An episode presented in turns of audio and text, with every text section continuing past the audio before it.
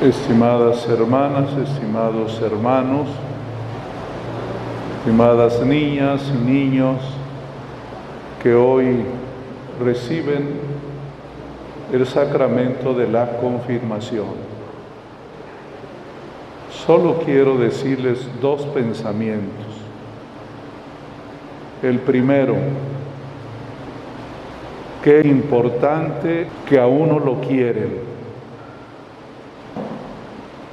Eso significa confirmar, reafirmar, porque todos podemos tenerle una pregunta al Señor. ¿En realidad me quieres? Porque a veces las cosas no están como uno quiere. A veces hay dificultades. Oímos la primera lectura que al apóstol Pablo lo meten a la cárcel. Tantas cosas pueden ocurrir en la vida de uno que se hace uno la pregunta si Dios realmente lo quiere a uno. Y es importante estar seguro de que Él me quiere, de que Él es el único que no me pone ninguna condición para quererme. Me quiere siempre, aunque yo no le responda, aunque yo no lo siga, Él siempre me quiere. El sacramento de la confirmación es para que ustedes, niñas y niños, en su corazoncito se sientan seguros de que Dios los quiere mucho y tienen que prepararse porque en la vida ocurren muchas cosas.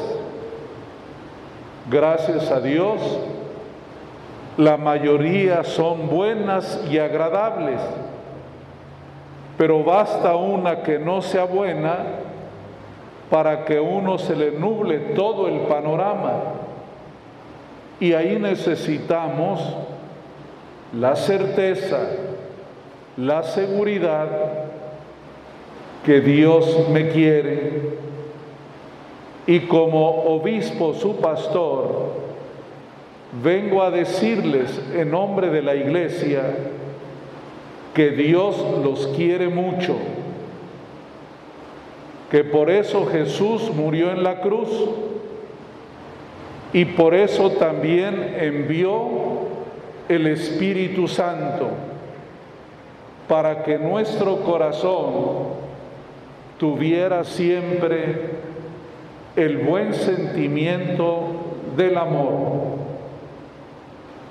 El segundo pensamiento es a propósito de lo que oímos en el Evangelio. Cuando Jesús le responde a Pedro, a San Pedro, San Pedro va caminando con Jesús y va ahí otro junto a ellos. Pedro le dice, ¿y ese qué? Si yo soy el amigo tuyo, ¿ese qué? Y Jesús le responde de una manera como muy confusa para él. Le dice, si yo quiero que Él permanezca, ¿a ti qué te importa? Suena siempre feo que le digan a uno, ¿qué te importa? Pero a veces uno se mete en lo que no le toca.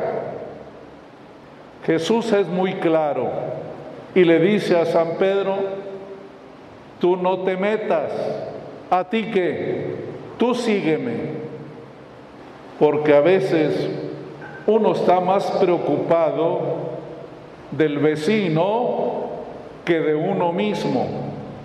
Uno está siempre criticando los malos comportamientos de los demás y se olvida que uno es responsable primero de sí mismo. Tú sigue a Jesús, lo demás no te importa, no porque no sea importante la persona, sino porque si estás viendo al otro, tú no haces la parte que te toca. Pero Pedro entendió mal. Pensaba que Jesús decía que ese discípulo no se iba a morir.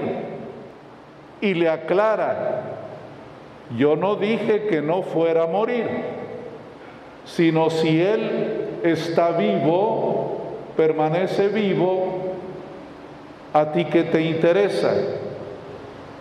Porque Cristo le quería decir a Pedro que aparte de él, muchos otros seguirían a Jesús.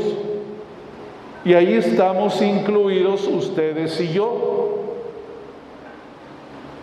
Así como el Señor le dijo a Pedro, sígueme, también a nosotros el Señor nos lo dice a cada uno.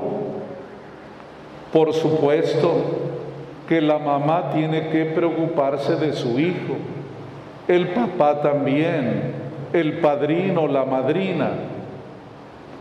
Pero la mejor manera que tenemos de educar, de guiar, es llevando cada uno su vida como Dios quiere.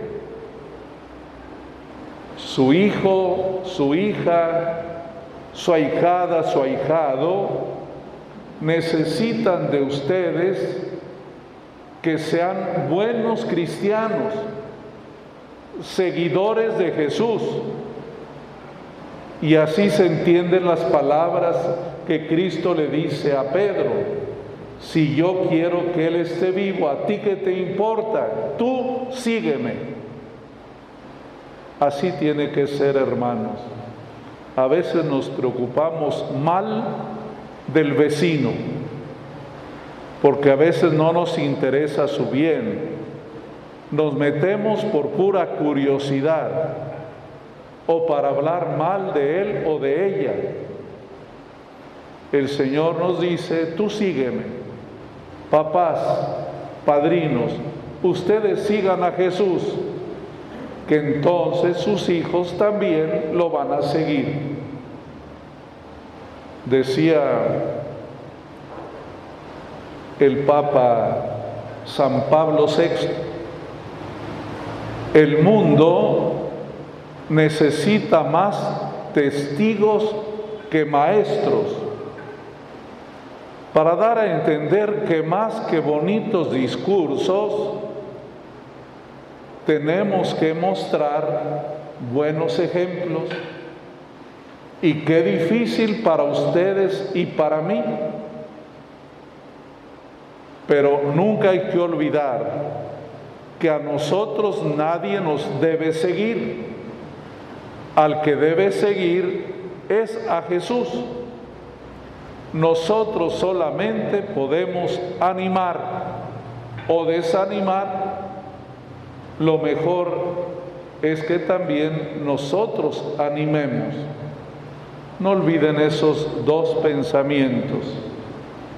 El primero, pídale al Espíritu Santo que siempre estén seguros de que Dios los quiere mucho.